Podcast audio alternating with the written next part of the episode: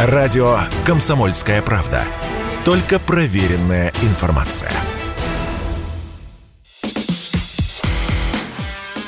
Диалоги на Радио КП. Беседуем с теми, кому есть что сказать. Здравствуйте, друзья. С вами Иван Панкин. Это диалоги с Романом Романовым. Роман Романов у нас известный ютубер. Ну, как известный, не как Дудь, конечно, но тем не менее, политический блогер, ну и так далее, что-то в этом роде. В общем, никакой не политолог, да? Ну, по просто мне кажется, что это, знаешь, вот это слово политолог, оно дискредитировано давно, поэтому будем называть э, ютубером, если кому хочется, можете найти Романа в ютубе. И там, э, в том числе, конечно, подписываться и смотреть его блог-влог.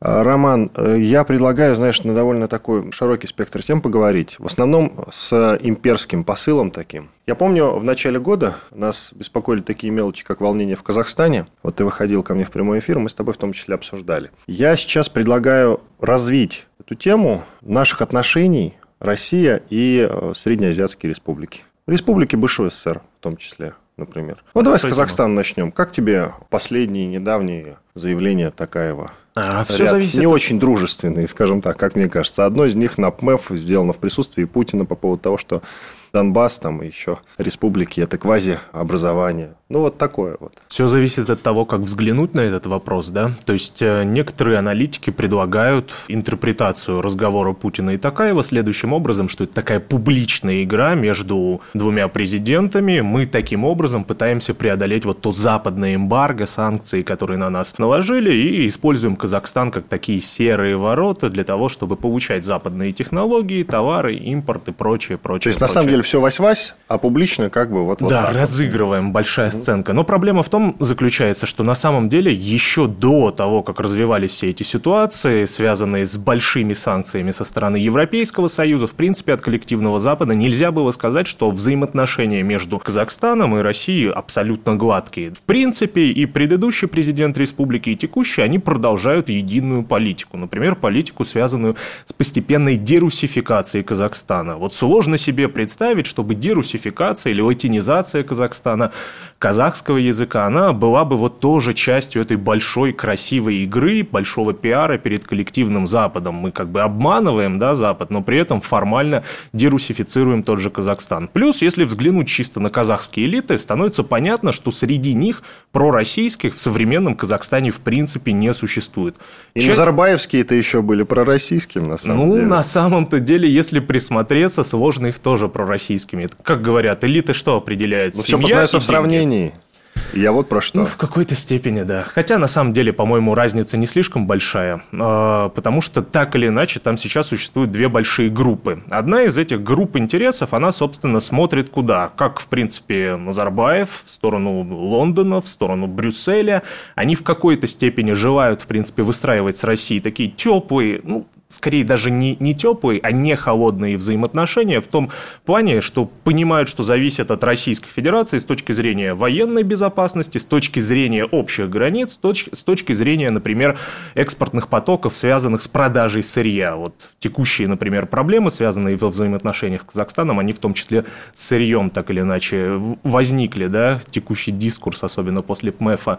А, есть же группы, которые напротив говорят, да, Запад это хорошо, Российская Федерация Федерация тоже неплохо, но на самом-то деле нам нужно смотреть куда дальше, в несколько больших исторических плоскостях. И будущее Казахстана должно лежать в союзе, в первую очередь, с Турецкой республикой, ну и далее вот там вот это вот квази-имперское образование под названием Великий Туран, которое сейчас все больше обсуждается в формате вот той дискуссии, которая существует в этих тюркских сообществах, да, то есть если мы в принципе приглядимся к современному Казахстану, там все больше говорят о том, что неплохо было бы посмотреть в сторону Турции. И здесь... Хотя вот на самом деле, вот от чего туда смотреть? Ну, что хорошего в Турции сейчас происходит? Я а понимаю, это... да, вот эти красивые разговоры о том, что Эрдоган возрождает Османскую империю, но, на мой взгляд, возрождение Османской империи закончилось, в общем-то, на возвращении части Карабаха вместе с Азербайджаном. Да, в общем-то, и все. В Сирии в той же, чего он добился? Да глобально ничего, там у него вся эта война продолжается и конца и края не видно с вот решения ситуации с курдами никакой абсолютно. В чем тогда вот эта вот задумка Османской империи? Я пока, честно говоря, не вижу. По-моему, это просто красивый разговор, на самом деле. Ну, во многом, да, такой пантюркистский дискурс, который там создается, что давайте объединяться, становиться сильнее. А, более того, если там приглядеться, в принципе, к среднеазиатским сообществам, не только на элитарном уровне, но и на низовом, например, многие люди, которые раньше предпочитали в качестве мигрантов отправляться, например, в Российскую Федерацию, ну, чтобы здесь денег подзаработать, да, свои семьи прокормить, дом, может быть, красивый построить где-нибудь под Бишкеком. Сейчас они смотрят не только в сторону Российской Федерации, а, например, и в сторону Турецкой Республики. Хотя, казалось бы, в Турции зарплаты пониже, уровень дохода пониже, нежели в России, но, тем не менее, вот буквально сегодня, добираясь, да, например, до этого эфира, таксист, киргиз, э, спрашиваю, вот как тебе здесь? Ну, нормально, в принципе, но хотелось бы получше. А где получше будет? Ну, либо в Европе, но я до тут не доберусь, говорит, либо, собственно, есть Турция. Вот много наших в последнее время, говорит, отправляется в Турцию. И ну, вот так такой... Э, лира была девальвирована очень сильно недавно, насколько. Вот я сейчас даже перепроверюсь, да, но помнишь, вот не так давно Там были... за год, по-моему, что-то 80% Ну да, сильно упало. Я не понимаю, зачем как бы вот но так или иначе, и, и вот здесь на самом-то деле кроется главная проблема. И она заключается не в самих среднеазиатских сообществах, не в их элитах, не в мигрантах, да, которые смотрят, куда же наконец-таки отправиться, где жить. А проблема заключается в Российской Федерации. Собственно, для того, чтобы представлять из себя серьезную силу, вот на мой взгляд, да, в регионе, с точки зрения мягкой силы, да, вот той самой soft power, о которой много в последнее время говорят, но мало делают у нас, к сожалению, нужно создавать некие образы, да, образы привлекательности. Раньше, чем Россия привлекала среднеазиатские государства в период Советского Союза, в период даже царской России, это, собственно, образ некой цивилизации, некого прогресса. Если ты хочешь вырваться из архаичного общества, которыми ну, по большей части были те регионы, которые сейчас составляют эти среднеазиатские государства, то ты так или иначе обращался именно к России. Она была единственным поставщиком цивилизации в этот регион. Сейчас ситуация меняется, и, собственно, цивилизация, она идет и из Турции, из Европейского Союза, и многие там это, в принципе, видят. Но ключевая проблема даже не в цивилизаторской функции, а в том, что, вот, например, предположим, у нас есть Такаев, да, который глобально рассуждает над своей многовекторной политикой, куда же обратить очередной вектор своего внешнеполитического взора. Он смотрит в сторону Европейского Союза, Соединенных Штатов Америки. И что он может получить? Он может получить технологии для развития своей нефтедобывающей промышленности, технологии для развития своей IT-отрасли, может получить некоторые инвестиции, которые будут развивать, в принципе, что-то более-менее инновационное. Посмотрит в сторону Китайской Народной Республики. Ну, понятно, деньги, очень много денег можно с Китая привлечь до сих пор, даже несмотря на приближающуюся рецессию. А во-вторых, кроме денег, там тоже присутствуют некие технологии технологии. Ну и с другой стороны у нас есть Турецкая республика, которая вот декларирует вот эту культурную составляющую. Там еще эта история с общим учебником истории, которая по тюркской истории, который должен внедряться в школьные университетские программы как раз-таки в этих государствах. Которая противоречит, наверное, нашим представлениям. Естественно, прекрасно. естественно. И, абс... и более того, если раньше там была история более-менее такая, скажем, связанная с Россией, если не русоцентричная, то связанная с Россией, сейчас наверняка центр сместится вот куда-то туда, в сторону сторону. То есть Казахстан не э, Сталин основал в целом-то, в общем-то, да? Он к нему отношения не имеет, судя по новому учебнику истории, как я понимаю, как мне это видится. Ты сказал про мягкую силу. Пашка Пряников, телеграм-канал «Толкователь», наверняка ты слышал, или знаешь, и про экономикс, он пишет у себя как раз в Телеграме. На РБК ТВ сейчас увидел одного экономиста довольно стройное объяснение, почему в России сейчас мы видим такой ажиотаж вокруг ухода и возврата Макдональдса, вокруг распродаж Икеи и т.п. Это сила бренда, аналог мягкой силы в политике. Люди свою обыденную жизнь вписывают в идеологии брендов, как те же очереди перед магазинами в день появления новых моделей Apple. Соответственно, уход из России таких мега-брендов ассоциируется у людей с тем, что оторвали у них какой-то протез, часть их обыденной жизни. Получается, мягкая сила – это, в общем-то, просто. Создавай бренды в том числе. Телеграм, ну, вот. Они Яндекс, могут быть ну, Яндекс в Европе не зашел особенно, в целом, если говорить. Но вот Телеграм. А мы способны на создание больших и сильных брендов? Мы их создавали. То есть вспоминаем Телеграм, вспоминаем, например, бренд 2014 года, замечательный «Русский мир», да, который, в принципе, здесь активно внедрялся, и более Но того... сейчас э, от него дурно пахнет, от этого бренда. Его не используют, да, новые не создаются при этом. А, более того, вот даже взглянем на эту студию, да, в целом, обратимся к тем брендам, которые здесь присутствуют, да, кроме основного, ключевого, угу. то есть микрофон видим, да, определенную, угу. камеру видим определенную, то есть эти вещи, связанные с общим потреблением, да, товаров, то есть приходишь, так или иначе понимаешь, вот это от Америки идет, это от Европы идет, а вот что от России может прийти в среднеазиатский регион, что Россия может там предложить? Условно, ну, жителю, опять же, той же Алматы. Вот смотрим, предлагаем, они не видят Моду, этого. значит, на сруб деревянный, да? Ну, Под в теории, да. На русские песни в какой-то степени. Вот в, какой, в каком-то смысле можно было бы в культурном плане продвигать свои инициативы, но, к сожалению, по большей части это обычно склоняется, если говорить о сотрудничестве с государством, каким-то, ну, формальностям, да, то есть обычно нереализуемые проекты, либо просто реализуемые ради бумаги. У меня есть знакомые, которые как раз-таки занимаются там по линии, связанным с государством, условно мягкой силы, как это можно было бы назвать. И они, естественно, не своим начальникам, а так в разговорах жалуются, да, вот хочешь реализовать интересный проект, например, по журналистскому сообществу, которое бы работало на территории Казахстана или на территории Узбекистана и продвигало бы некие идеи, связанные там с Россией, но при этом работало бы неофициально через э, офис местного президента или там э, человека, который курирует внутреннюю политику, а самостоятельно, да, то есть как условно работает там «Голос Америки». Тут же наши чиновники в высоких кабинетах говорят, мы во внутренние дела не вмешиваемся. Если сотрудничаем, то только условно на уровне там, как раз-таки государственных аппаратов, либо какого- какого-то личного рукопожатия крупных портфелей. Да? Короче, много бюрократии. Иван Панкин и блогер Роман Романов. Две минуты перерыв, после этого продолжим. Радио «Комсомольская правда». Никаких фейков, только правда.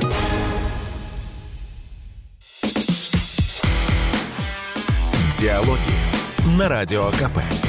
Беседуем с теми, кому есть что сказать. Продолжаем разговор. Иван Панкин и блогер Роман Романов. Мы с тобой, в том числе про мягкую силу, уже поговорили. Среди прочего, про силу бренда, потому что сила бренда – это аналог мягкой силы, как мы выяснили в целом. Ты назвал, среди прочего, русский мир.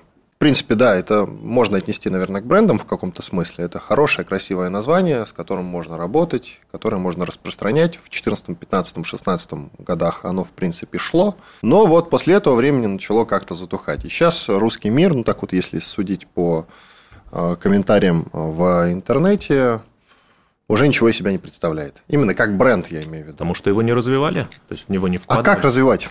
Во-первых, что такое бренд? Да? Это определенный образ. Можно вспомнить рекламу условной Кока-Колы. То есть, э, с чем ассоциируется Кока-Кола? С Новым годом, да, в какой-то степени, с весельем они пытаются создавать образ э, потребления у молодежи, да, но при этом Кока-Кола – это очень условно молодежный напиток, сколько ей лет? 80, да, но при этом все время нам пытаются некую ассоциацию именно с молодым поколением создавать. И вот как раз-таки образы, образы жизни, связанные с образами даже бытового общения с брендом, они так или иначе обозначают, что он в итоге представляет в жизни конкретного человека. Да? То есть Кока-Кола – это напиток праздника. Ну или напиток, который в крайнем случае может тебе там помочь быстро жажду утолить, хотя его, по-моему, в последнее время так не рекламировали.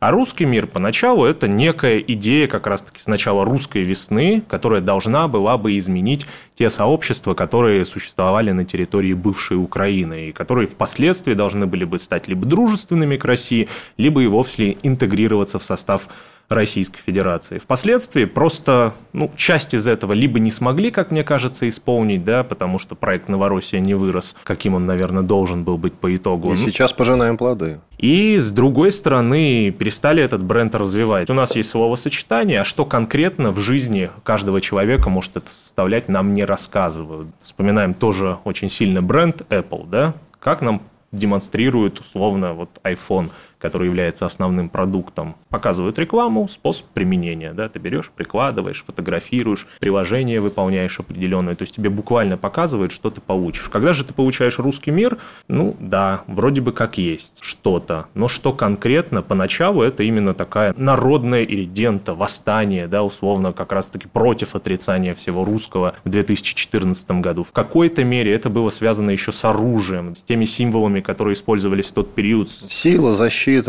Няш-мяш, Великая да, можно вспомнить, например, которая Великая тоже... империя. Ну, няшмяш – это про поклонскую речь, а все-таки это ее конкретный бренд.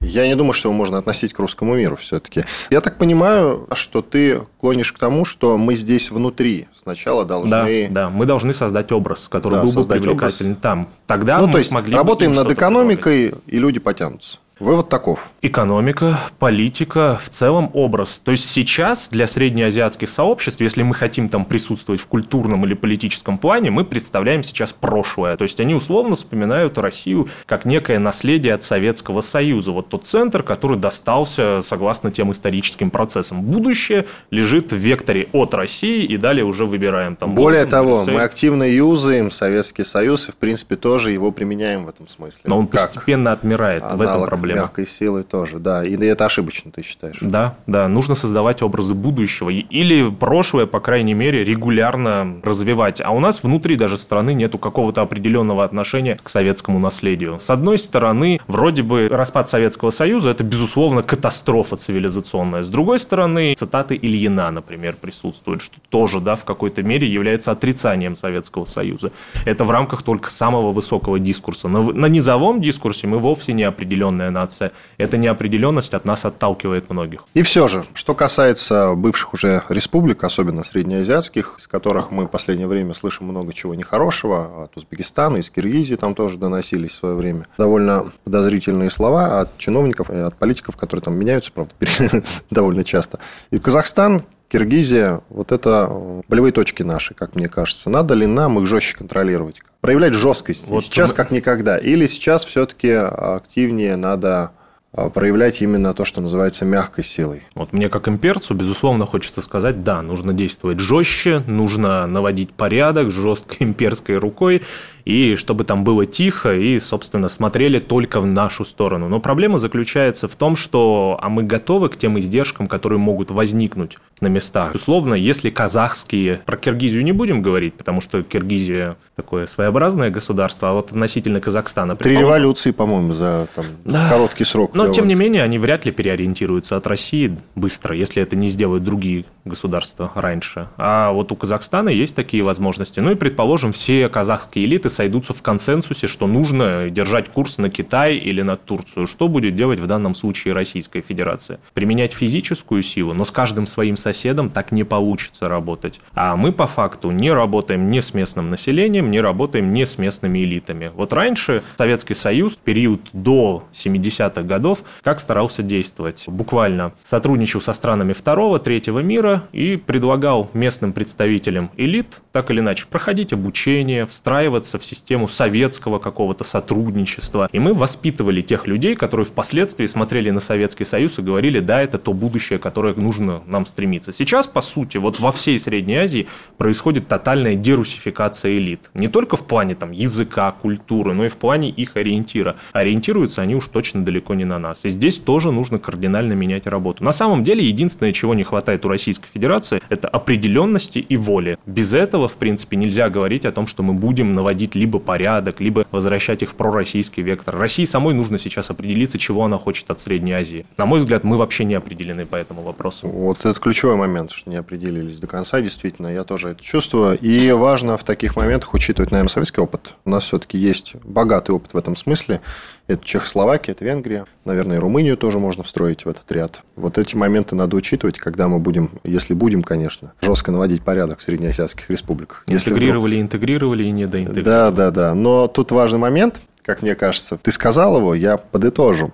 Деньги и стабильность. Вот наша валюта, которая, в принципе, способна притягивать к нам наших соседей.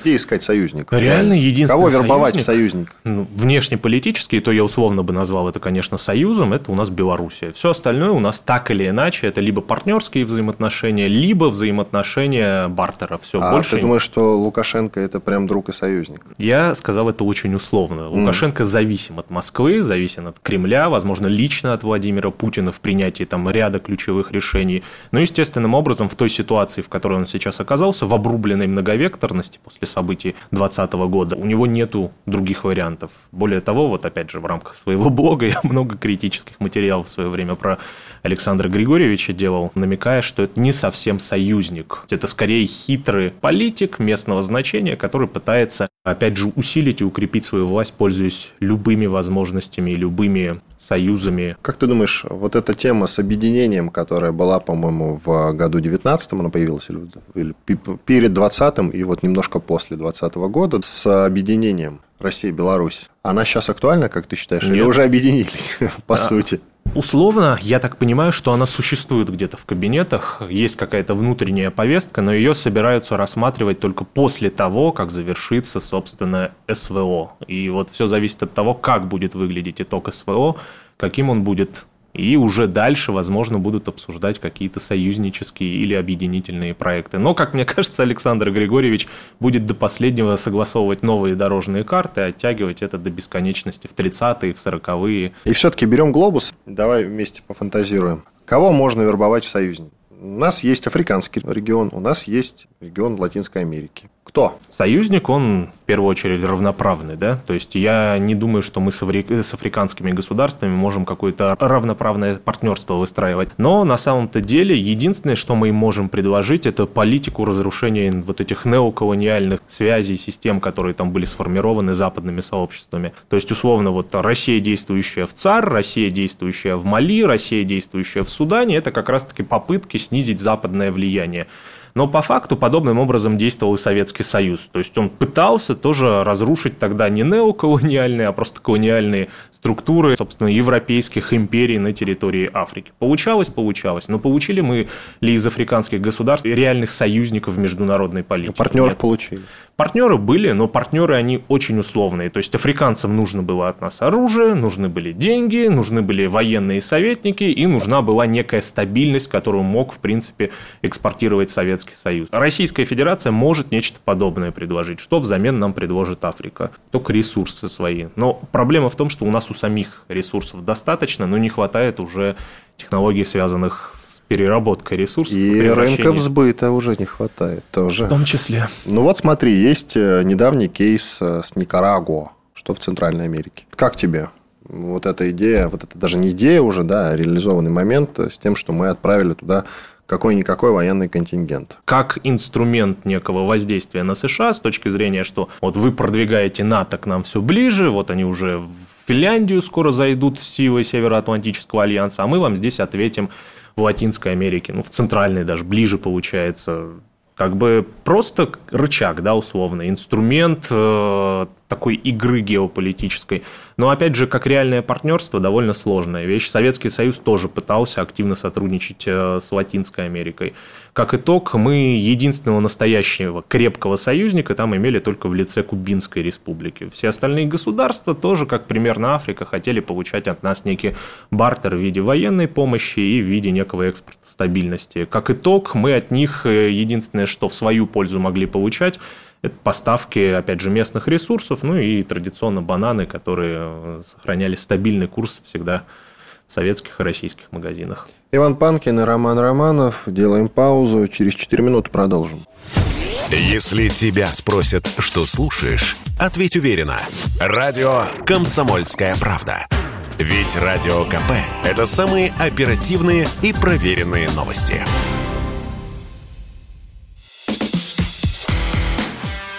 Диалоги на Радио КП. Беседуем с теми, кому есть что сказать.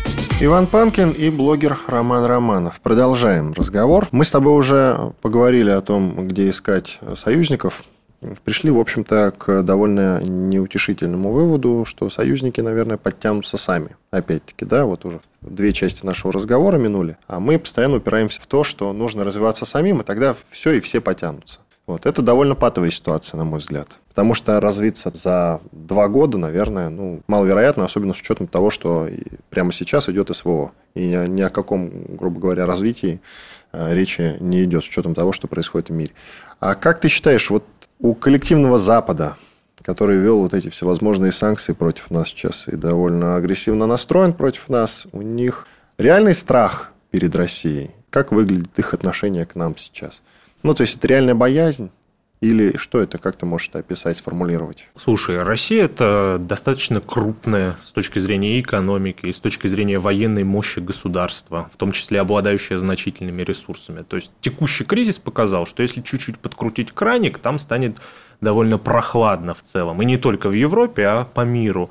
Плюс э, российские ресурсы, да, мы в технологическом плане уступаем по многим направлениям Запада, но вот как раз-таки контроль над ресурсами позволяет так или иначе влиять на экономику. Вот нам обещали, что 2022 год будет годом выхода из кризиса, глобального подъема экономического, вот связанного как раз-таки с падением 2020 и частично 2021 годов, связанных с пандемией.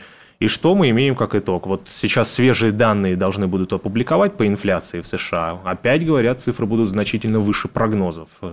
Обещают также сегодня опубликовать свежие данные по росту ВВП. И уже оказывается, что Соединенные Штаты Америки не будут показывать того огромного роста, который они планировали, там в 7% годового роста ВВП. Нет, уже где-то около 2-2,5, может даже меньше по итогам года получится. А все почему, говорит многоуважаемый товарищ Байден? Потому что Российская Федерация, с одной стороны, начала СВО, а с другой стороны, подкрутила краники. Если все так выглядит, как описывает Вашингтон, Белый дом, и, в принципе, Брюссель с ним в какой-то степени соглашается, то Россия – это, безусловно, влиятельная держава, которая может очень сильно влиять и на внутреннюю составляющую политику европейских и в целом западных государств, так и на внешнюю. То есть мы являемся крупным, влиятельным, сильным игроком. И, безусловно, это внушает какой-то страх. Более того, они думали, что после распада Советского Союза Россия уже не будет играть вот такую ключевую роль, в принципе, в мире. Останется какой-то локальной державой и будет, по примеру современной Турции,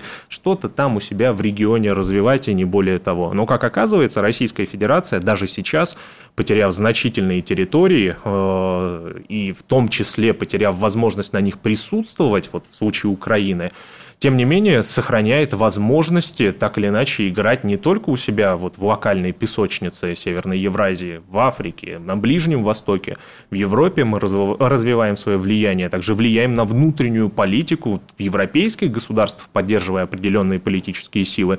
И, безусловно, они испытывают полнейший страх того, что Российская Федерация может так или иначе вновь возродить вот то имперское величие, которое существовало до распада Советского Союза. А если это произойдет, то то вновь появится крупный и серьезный игрок, который так или иначе их будет очень сильно пугать. С другой стороны, опять же, даже если мы представим, что Россия не будет возрождаться как Великая Империя, в текущем состоянии мы представляем довольно серьезного игрока, да, э, меньше и менее влиятельный, нежели там коллективный НАТО, но тем не менее у нас есть условная проща, как у библейского Давида, который мы способны там поломать всю эту великую конструкцию современного Голиафа, да?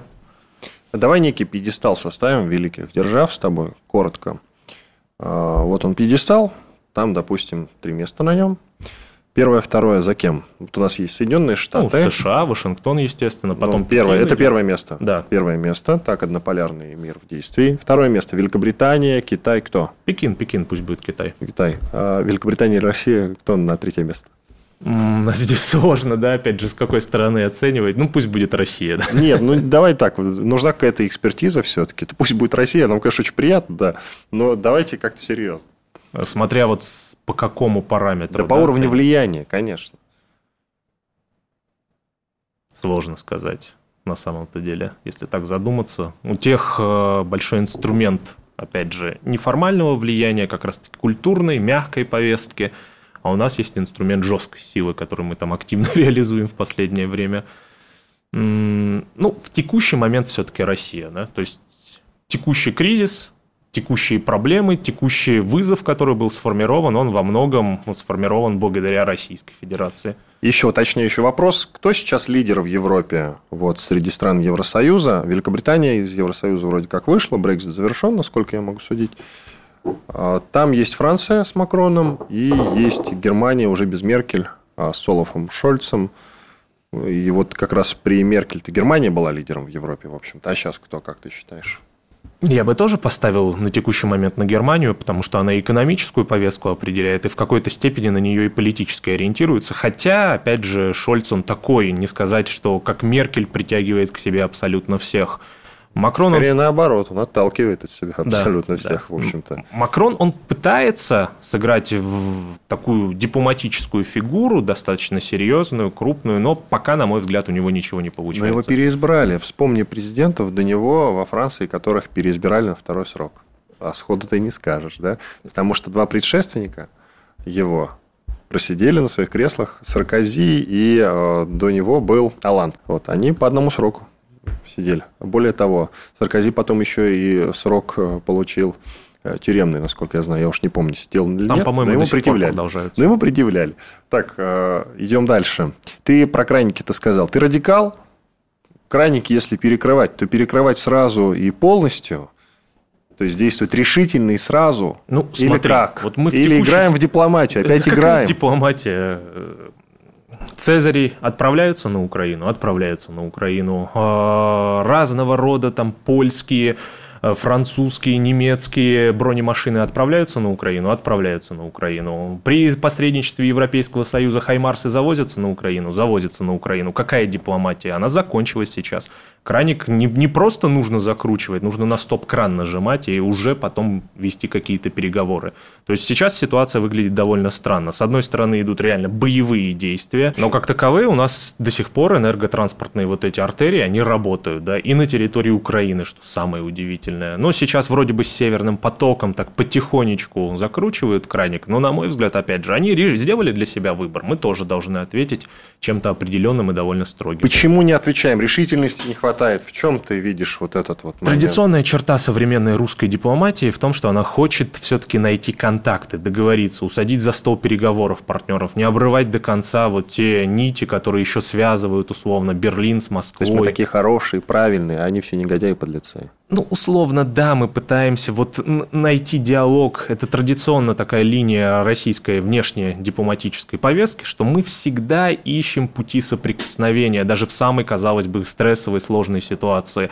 Но сейчас, на самом-то деле, по-моему, все очевидно. То есть, ну, если раньше ситуация была неопределенной, мы пытались договориться, ультиматумы с одной, с другой стороны появлялись документы, постоянные переговоры, попытки вписаться в разного рода Минские соглашения, даже были попытки Стамбула, да, даже в рамках СВО, но тем не менее ни к чему это не привело. Если ни к чему не приводит, все. Собственно, есть же такое выражение, когда говорят дипломаты, пушки молчат, да, сейчас пушки говорят, а значит дипломатические усилия должны быть сведены к минимуму.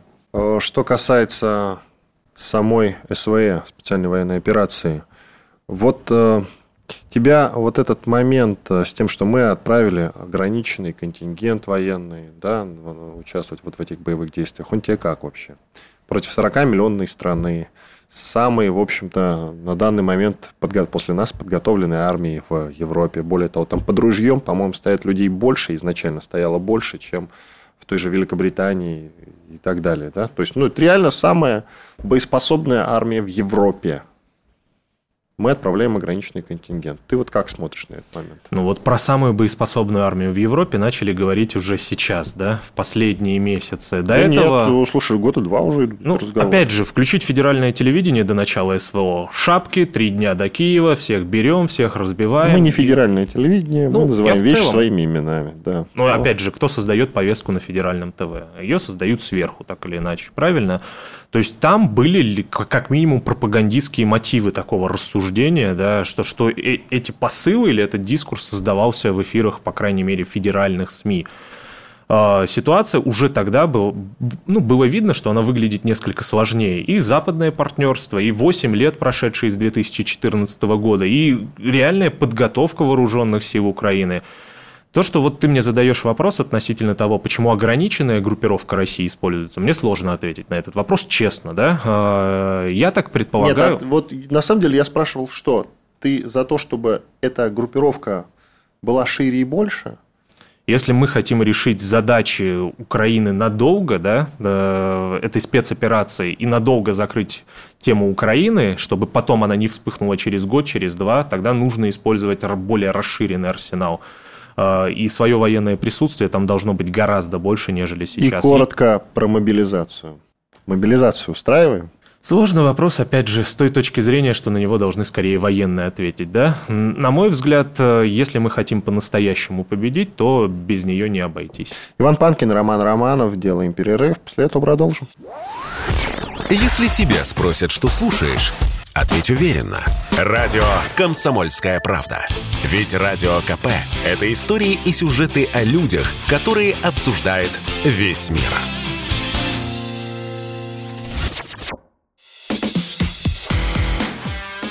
Диалоги на Радио КП. Беседуем с теми, кому есть что сказать. Четвертая финальная часть нашего разговора. Я Иван Панкин, напротив меня Роман Романов. Вы можете не только нас слушать, но и смотреть в Ютьюбе, например. Надо было сказать об этом в начале, но я что-то забыл. Ладно, идем дальше, что называется. Про СВО мы уже начали с тобой разговор, специальную военную операцию.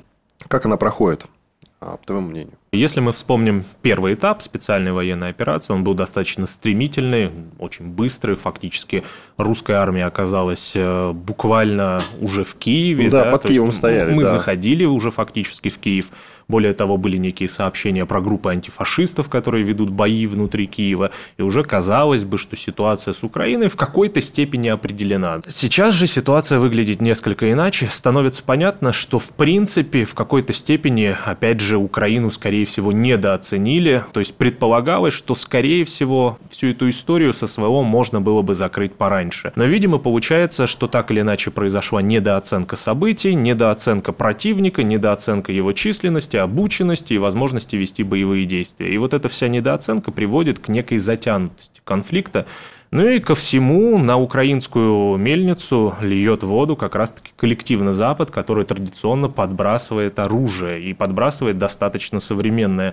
То есть последние события, которые мы фиксировали, это вот буквально обстрел Луганска, чего не было в ходе э, всей специальной военной операции. А вот вчера произошло, да, то есть мы это зафиксировали, мы это наблюдали. И Идет более обстрел того... Белгорода.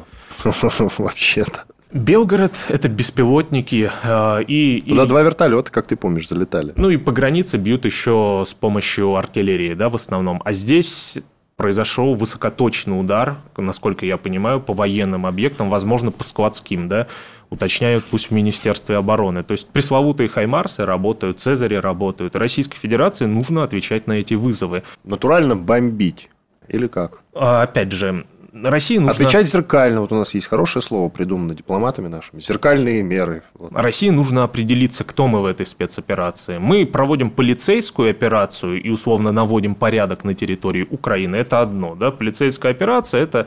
Ну, э... у этого же тоже есть название. Наши пиарщики придумали. Денацификация. Ну, условно, да, так можно это назвать. Но сейчас это уже не выглядит как полицейская операция. С другой стороны, нам нужно понимать, что если это настоящие военные действия, то нужно и подходить как к настоящей войне. Не ограничено, не добровольческими батальонами, не группами людей, которых собирают по регионам. Всю казну на войну, значит. Вот как тебе этот принцип? Всю казну на войну.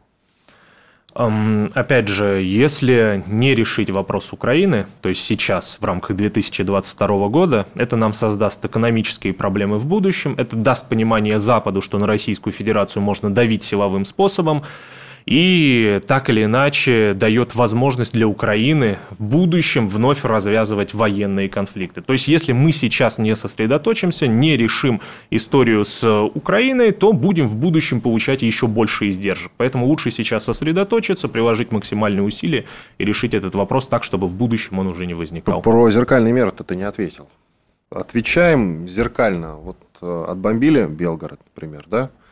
Ну, значит, надо отбомбить кусок какого-то украинского города. Ну, а... Слушай, я сейчас выступаю э, не с точки зрения призыва некого. Сколько задаю тебе вопрос? Вот ты эксперт. Как ты считаешь? Смотри, в самом начале специальной военной операции, когда наши вооруженные силы только заходили на Украину, а, была принципиальная почему-то задача такая не бить по военным была, объектам была, Украины, да. по казармам. Но она сейчас действует, кстати. То есть, э, если Украина бьет, условно провоцируя Российскую Федерацию или создавая себе информационные поводы по нашим гражданским объектам, по деревням, да, условно находящимся на границам Курской и Белгородской областей, то смысл Российской Федерации бомбить украинские деревни не имеет такого смысла. Наша задача – это уничтожать военные объекты и уничтожать их э, без каких-либо расчетов на гуманизм. Там солдат, значит, ну, как бы он является человеком, ведущим боевые действия против русской армии. Действовать против него нужно достаточно жестко. Возможно, даже если не был такой интересный прецедент на одном из этапов спецоперации, когда э, российские вооруженные силы, собственно, подо Львовом начали наносить удары по объектам, как раз-таки связанным со скоплением иностранных наемников. Не помню точное место, где все это происходило, но тогда это имело серьезный резонанс, собственно, и в западной прессе, и на Украине, когда вот эти люди, казалось бы, прибывшие на сафари, вдруг поняли, что перед ними настоящая война, и лучше уже не находиться на территории Украины после таких ударов. Более того, мы фактически вот на протяжении всего этапа СВО разрешаем Украине беспрепятственно проводить мобилизацию. То есть на начало боевых действий э, Украины где-то было боеспособных ну, 200 тысяч да, вооруженных сил. И сейчас в рамках мобилизации они уже обещают около миллиона, миллионную армию, которая вот должна будет в контрнаступление на южные территории бывшей Украины пойти. Почему эта мобилизация проводилась. Почему российские вооруженные силы не били как раз-таки по центрам, где проводилась эта мобилизация? Хотя наверняка, опять же, с помощью современных средств наблюдения и разведки это все можно было бы так или иначе узнать. Де-факто мы разрешили провести эту мобилизацию, она прошла, и сейчас у Украины, если не миллион, то 700 тысяч наверняка будет в арсенале. Тут э, важно сделать отступление небольшое и сказать о том, что ни Романов, ни я не являемся военными экспертами, безусловно. Поэтому в Верно. первую очередь надо слушать профессиональных военных экспертов, ну и Игоря Коношенкова, конечно же. Так как Сергей Кужегетович э, нам редко что-то говорит, то, пожалуйста, слово предоставляем э, Коношенкову и слушаем его. А нас, ну, постольку поскольку. Мы обычные люди, имеем право на свое мнение в этом смысле. Еще что я хотел сказать, чтобы не подумали люди о том, что мы тут разводим упаднические настроения. В 2014 году, как мне это видится, украинская страна воевала все-таки даже лучше, чем сегодня. Я по социальным сетям наблюдал, а, украинским в том числе, огромный уровень героизма, который они тогда проявляли. Его, ну, битва за аэропорт легендарная, на мой взгляд, да, мощнейшая. Да вообще, а, вот эта вся, весь Донецкий фронт, он был очень мощный. Многие, Дима Стешин, Саша Коц рассказывали, что это со времен, наверное, Великой Отечественной войны даже мощнейшие сражения, которые происходили. В принципе, да, вот такие. А что же мы видим сейчас? Мы видим огромное число сдающихся в плен украинских солдат мы уже не видим ни по каким социальным сетям, ни по телеграм-каналам никаких интересных историй о том, как себя красиво и интересно проявила украинская армия, кроме того, что она бомбит э, жилые кварталы мирных городов. Когда они бьют, допустим, по тому же Луганску, который они, в общем-то, считают своим, мне Или это по странно. Херсону новая Каховка. Да, мне это странно наблюдать. Когда они э, целенаправленно вызывают огонь на какой-то жилой дом, ставя рядом какие-то свои вооружения. Но для меня это странно, хотя, с, наверное, с военной логики, в военную логику, особенно натовскую, это укладывается. Их этому учили. И какой ты видишь завершение специальной военной операции? То есть, Украина вся целиком должна быть под контролем России? Или все-таки какие-то отдельные составные части? Какие? Так или иначе, ну, то есть это решение высшего руководства должно быть России, у них есть полная информация о том, как оно должно все выглядеть. В моем понимании э, Россия должна так или иначе иметь влияние на все территории, но определенные регионы Украины, южные, восточные э, часть центральных должны быть частью России. То есть это исконно русские земли, культурно, политически, они всегда так или иначе были связаны с большой Россией. То, что они оказались в составе Украины, это просто историческая несправедливость, как и в случае с Крымом, например. А, условный Запад, некоторые регионы центра тоже Украины можно оставить свободными, но там так или иначе должно присутствовать российское влияние. Без него иначе этот регион могут превратить абсолютно вновь вот в то, что мы наблюдаем сейчас. А мы в целом, как ты считаешь, не проиграли от той ситуации, что вот мы начали специальную военную операцию и Швеция с Финляндией вступили в НАТО, вступают, прямо сейчас они вступают в НАТО, ну, там еще идут торги. Слушай, они и так сотрудничали очень тесно. Э, то есть Швеция, она так или иначе в ВПК натовской была очень тесно вписана. Более того, там постоянные партнерские взаимоотношения достаточно глубокие были. Финляндия еще как-то более-менее нейтральная во всей этой истории была, но, тем не менее, там тоже были тенденции к постепенному сближению. То есть, додавили бы их, да? Просто ускорились события, которые и так бы произошли. Иван Панкин и Роман Романов, блогер, ютубер, политический аналитик. Спасибо большое. Были здесь, остались довольны, как я обычно говорю. До свидания. До свидания. Диалоги на Радио КП. Беседуем с теми, кому есть что сказать.